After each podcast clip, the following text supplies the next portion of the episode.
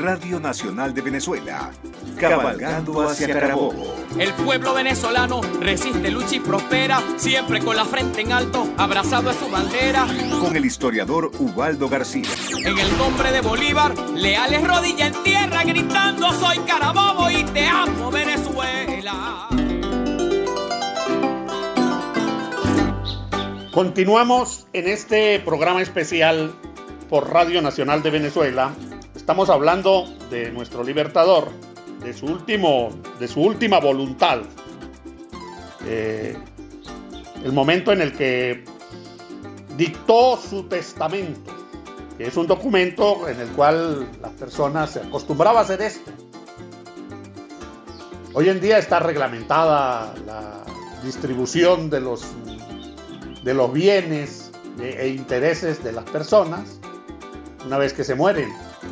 En ese entonces, pues se hacían testamentos porque además de eso se, contaba en, él de algunas deudas o de algunas mm, los deseos que tenía la persona que iba a morir.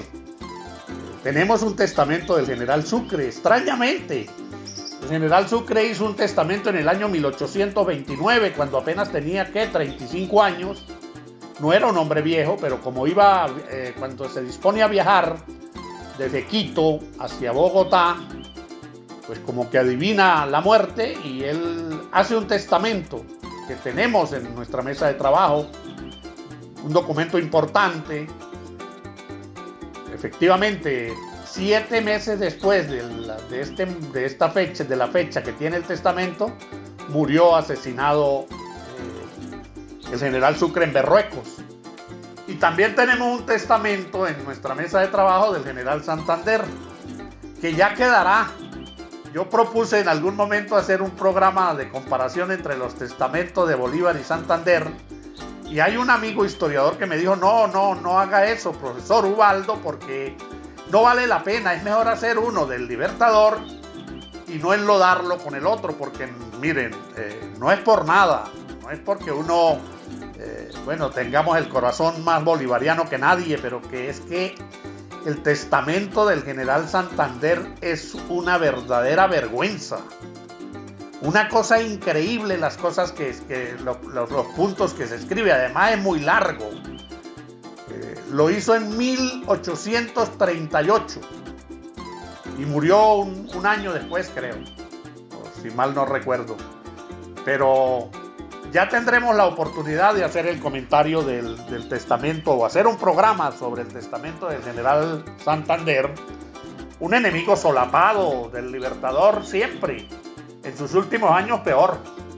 Eh, intentó asesinarlo y formó parte del grupo, sin embargo el Libertador le conmutó la pena de fusilamiento por el destierro perpetuo, era un destierro perpetuo, pero por supuesto que cuando el Libertador muere inmediatamente regresa y, y regresó no a nada más y nada menos que para ser presidente, presidente de, Colombia, ya Colombia, la, Colombia que, que se había separado.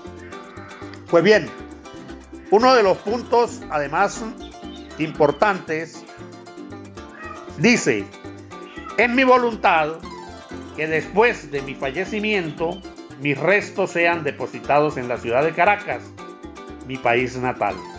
El libertador para el momento de morir sabía que Venezuela se estaba separando, sabía además que lo habían proscrito, esto es una de las páginas grises que tenemos en nuestra historia, y además que le hacen llegar el papel, el documento en donde lo declaran, dicen que el Congreso de Valencia, encabezado por el general Páez, eso hay que decirlo porque es la verdad, y, todo, y una gran cantidad de los diputados que conformaban ese Congreso separatista de 1830, firman un documento en donde dice que el libertador no puede entrar más a territorio venezolano.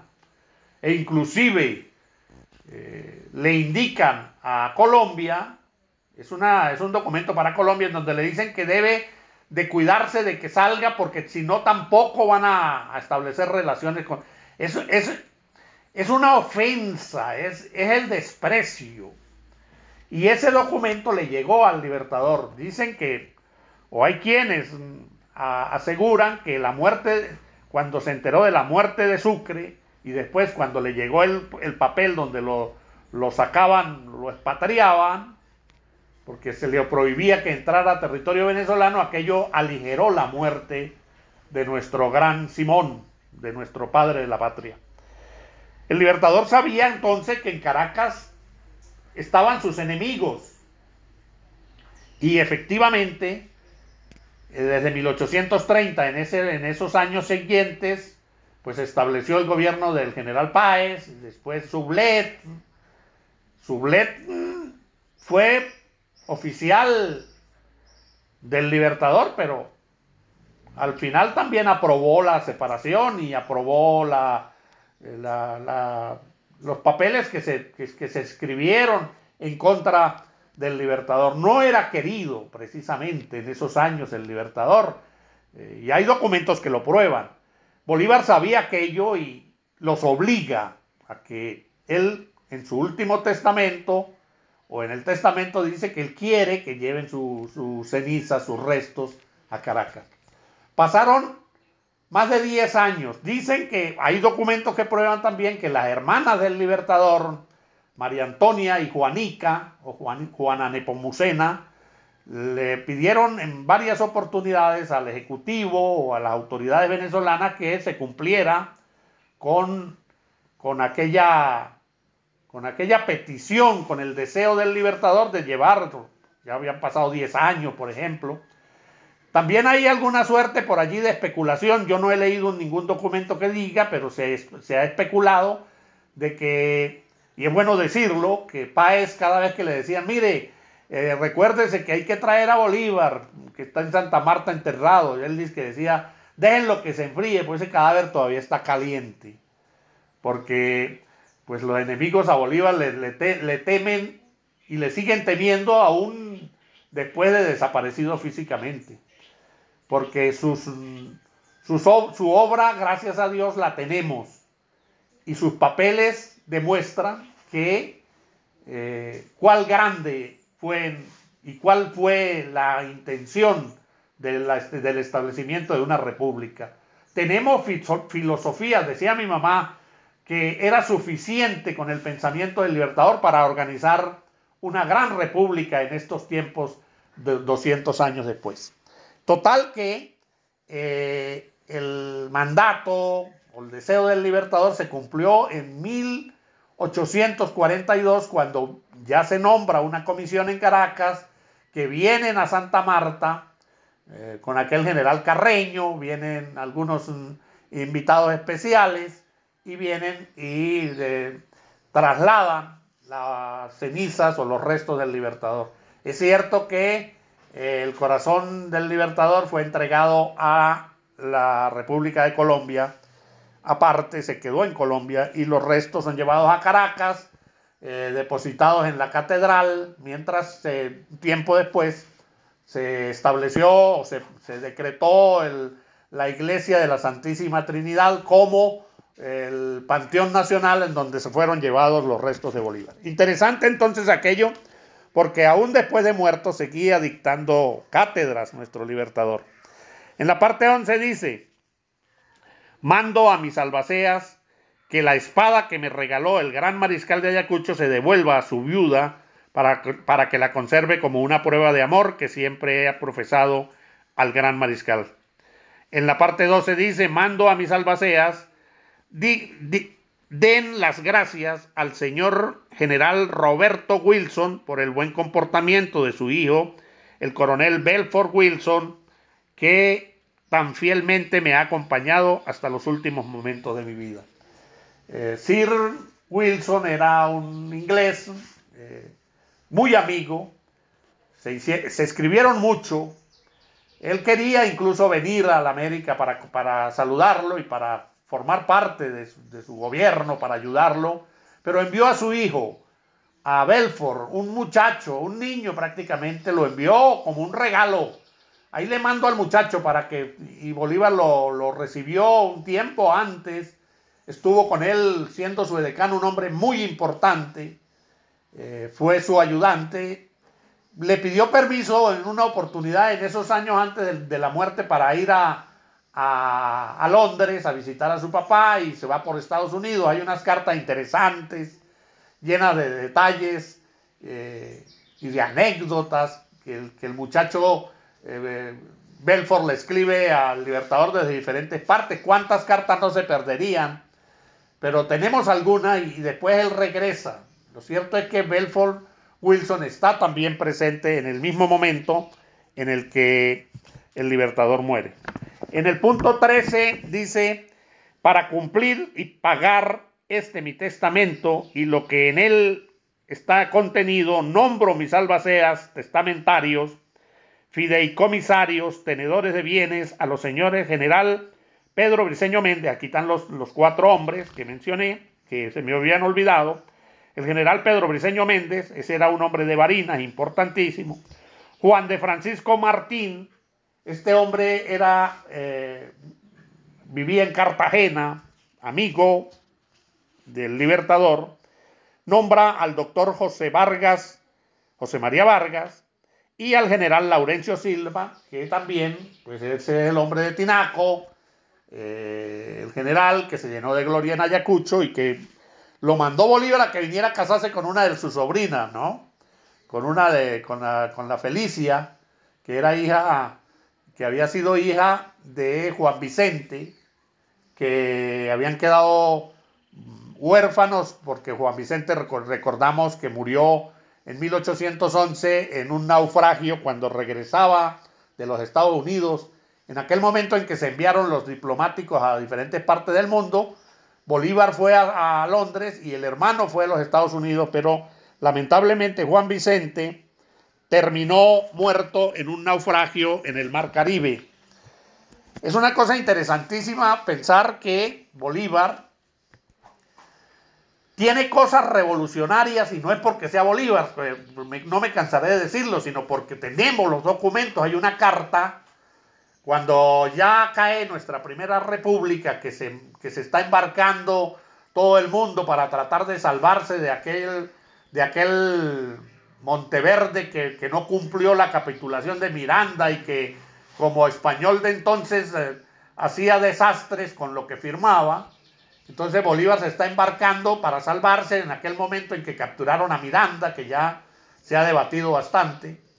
Y eh, en ese momento Bolívar le escribe una carta a esta señora María Tinoco, que era la mamá de los tres hijos de Juan Vicente, en donde le dice, eh, ya he tomado la, seguridad y he hecho la diligencia pertinente para que sus hijos sean herederos de los bienes de, su, hermano, o sea, de Juan Vicente, de su papá, y a usted le he asignado también una, una pensión de no sé cuántos pesos de por vida para que se ayude en la crianza de los muchachos y tal. Esto no era cosa eh, que ocurría normalmente, me explico. Eh, Juan Vicente y María Tinoco no se habían casado, no tenían, no, es, no eran no eran una sociedad conyugal legal por la iglesia como para tal y por lo tanto, eh, y si ella no era precisamente una mujer de la clase social de, la, de los mantuanos de entonces, entonces esos matrimonios no, se, no, no podían ocurrir. Así como cualquier pardo no podía estudiar en la universidad, ni, poder, ni podía llegar a ser sacerdote, ni podía llegar a tener ascensos en el ejército. Y acabo de hablar de Laurencio Silva, José Laurencio, el hombre de Tinaco eh, y Tinaquillo, que siendo un hombre moreno llegó a ser general en jefe y llegó a, ser general de la República y así muchos otros en ese ejército de pueblo que no precisamente eran eh, los ejércitos de otros países en los cuales se dio una liberación eh, liberal que llamaban, perdóneme la redundancia, pero que era cambiar para no cambiar nada, porque todo giraba alrededor de las élites para mantener el poder e incluso se aspiraba, como ya lo he dicho en otros programas, a mantener una monarquía en América, a la cual llamaron independencia. Pues bien, en este ejército, como lo digo, pues eh, había ascensos de todos estos señores que no necesariamente pertenecían a las élites que que mandaban y que aspiraban a mantener el poder. Los hijos de Juan Vicente se llamaron Juan, Felicia y Fernando Bolívar. Felicia es la señora, la mujer, la esposa de el general José Laurencio Silva.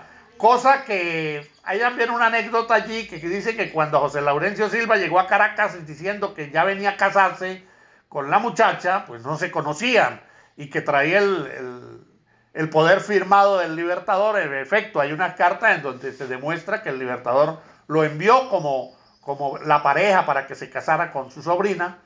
Eh, María Antonia ya estaba en Caracas, María Antonia siempre fue muy monarquista, una mujer de, punta, de avanzada, y, que dijo, pero bueno, ¿qué, ¿qué, le pasa a Simón?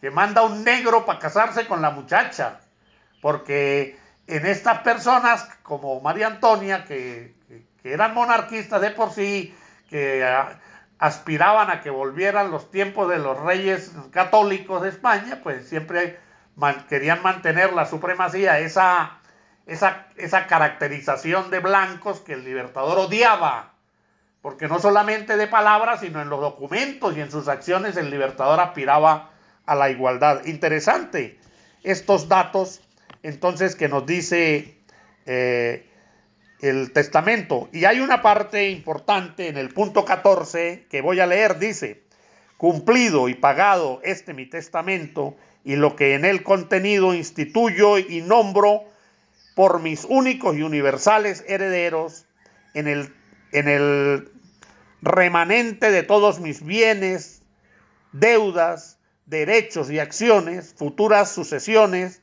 en que haya sucedido y suceder pudiere, a mis hermanas, las nombra a mis hermanas María Antonia y Juana Bolívar, y a los hijos de mi finado hermano Juan Vicente Bolívar, Juana, Juan, Felicia y Fernando, con prevención que mis bienes deberán dividirse en tres partes iguales, las dos para mis dichas dos hermanas y las otras para los referidos hijos de mi indicado hermano Juan Vicente para que lo hayan y disfruten con la bendición de Dios. Repito, mis amigos, esto no era normal en esos tiempos porque estos muchachos eran hijos que se usaba este término, eran hijos naturales. Es hasta penoso. Pues todos somos naturales. Eh, cabe la pregunta, ¿es que, es que acaso habían hijos artificiales? No, eran naturales los que provenían de, unos amores que no eran certificados y legalizados por la iglesia y bueno, hoy en día por, por la parte civil también, pero cuando eso no, no era suficiente, era necesario, no suficiente, era necesario que la iglesia certificara esto. Ya que se mencionan aquí los, hermanos del Libertador, eh, voy a nombrarlos con su descendencia. Juan Vicente Bolívar se casó, o no se, no, discúlpenme, se juntó con María Tinoco y tuvo tres hijos, Juan Evangelista, Felicia, que Felicia se tuvo seis hijos con Laurencio Silva, y Fernando, Fernando Bolívar, Simón Fernando se llamó, que acompañó al Libertador hasta su muerte, que vivió en Europa y que tuvo como descendencia un hijo. Juan Evangelista murió soltero y sin descendencia de María Antonia Bolívar Palacio, ella se casó con Pablo Clemente, un, hermano de los Clementes, eh, había un militar en Caracas.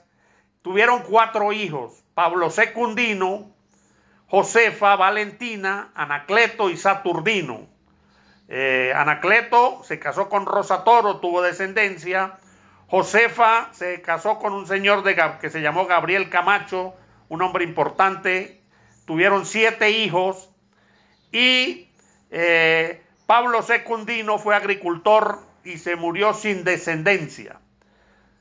De la otra hermana del libertador, Juana Nepomucena Bolívar Palacios, a la que Bolívar quiso mucho y, la llamaba Juanica. Es importante decir, porque no es malo tampoco, porque es la verdad, Juana Nepomucena siempre fue muy revolucionaria, es decir, muy republicana, en tanto que María Antonia siempre fue Taquititaqui, dice un amigo mío, era creyente en, la, españolización y en la monarquía.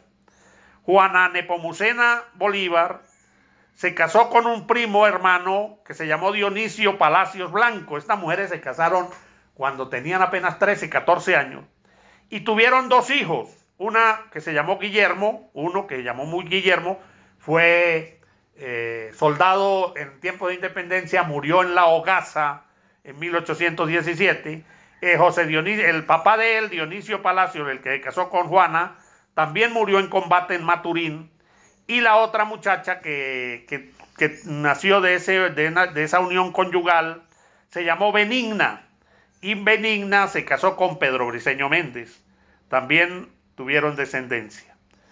Esto es importante entonces desde el punto de vista. Bueno, eh, lo que manda el libertador es que en, este punto de su testamento es que cuando repartan lo que queda de las, de las minas de Aroa, que era mucha plata, y lo, de, las, de las alhajas que habla, que se las repartan en tres partes, de acuerdo a los tres hermanos, mm, como en efecto ocurrió, porque eso fue vendido y eh, se dividieron estos entre, entre, todas las hermanas y, los, los, hijos de Juan Vicente.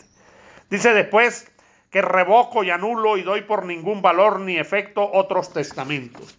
Después agrega en su última parte eh, que mi última y deliberada voluntad y en aquella vía y forma que me, que me haya el lugar en derecho en cuyo testimonio así lo otorgo en esta hacienda de San Pedro Alejandrino de la comprensión de la ciudad de Santa Marta a 10 de diciembre de 1830.